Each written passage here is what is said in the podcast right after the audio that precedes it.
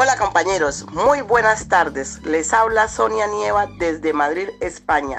Y quiero contarles qué es ser voluntario.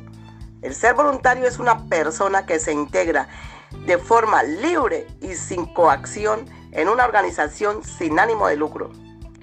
El ser voluntario aumenta la autoestima, la confianza en uno mismo y la satisfacción de sentirte útil haciendo algo bueno por los demás.